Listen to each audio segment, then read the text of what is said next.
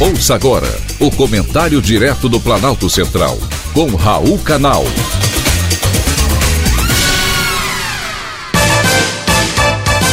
Queridos ouvintes e atentos escutantes, assunto de hoje: Orçamento 2021. Demorou, mas aconteceu. O orçamento deste ano foi aprovado pelo Congresso Nacional. Como é uma das ferramentas financeiras mais importantes do governo, entender seu funcionamento é fundamental para compreender a nossa situação política. Sem ele, é impossível planejar serviços públicos adequados, além de garantir o dinheiro para os gastos e investimentos que foram priorizados pelos três poderes.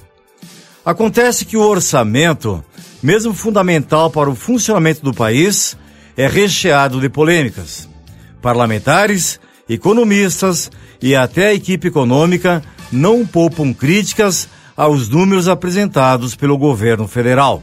A crise maior, no entanto, surgiu porque o Congresso tirou verba de despesas obrigatórias para custear emendas parlamentares.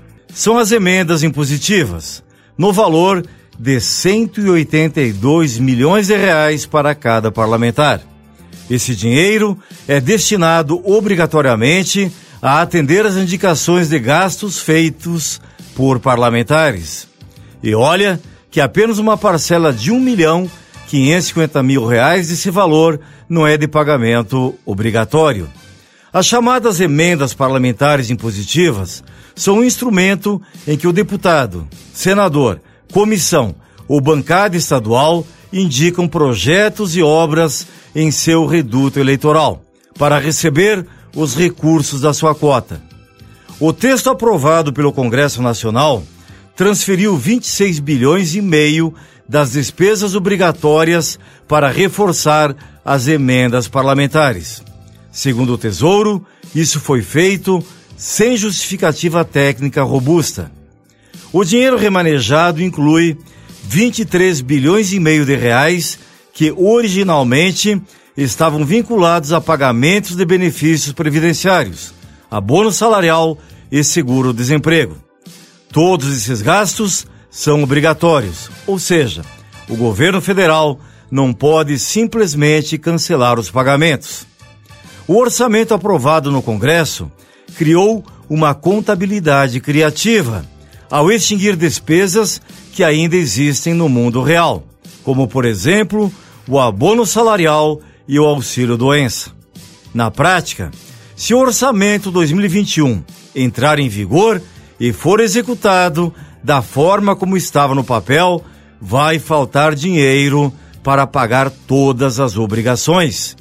E essa má gestão financeira, quando acontece no governo, pode receber um nome temido: crime de responsabilidade. Por isso, o governo sancionou o orçamento com um veto parcial de 19 bilhões de reais em dotações orçamentárias e mais um bloqueio adicional de 9 bilhões. Não sem antes fazer um acordo com o Congresso, na pessoa do relator do orçamento, o senador Márcio Bitar. O veto ainda será analisado nas duas casas. E a expectativa é de que ele não seja derrubado. Afinal, foram os próprios parlamentares que impuseram um teto de gastos para o governo federal, com a aprovação em 2016 da PEC do teto. Na época, o Brasil já se preparava para o terceiro ano consecutivo de rombo. Para evitar que o governo contraia novas dívidas e fique no vermelho, é que a PEC do teto foi aprovada. Com isso, para criar ou aumentar um gasto, o governo precisa encontrar formas de reduzir ou extinguir outros gastos obrigatórios e vice-versa. Do jeito que foi aprovado pelo Congresso, o orçamento de 2021 complicaria ainda mais essa conta. E para garantir as despesas obrigatórias que ainda existem no mundo real e honrar as emendas, foi preciso cortar em outro lugar.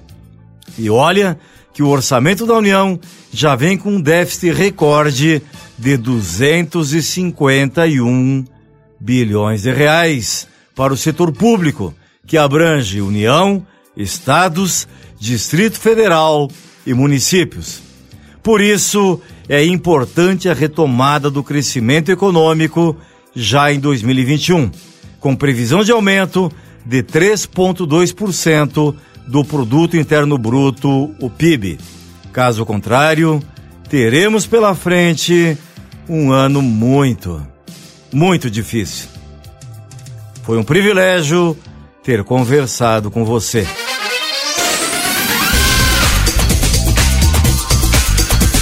Acabamos de apresentar o Comentário Direto do Planalto Central, com Raul Canal.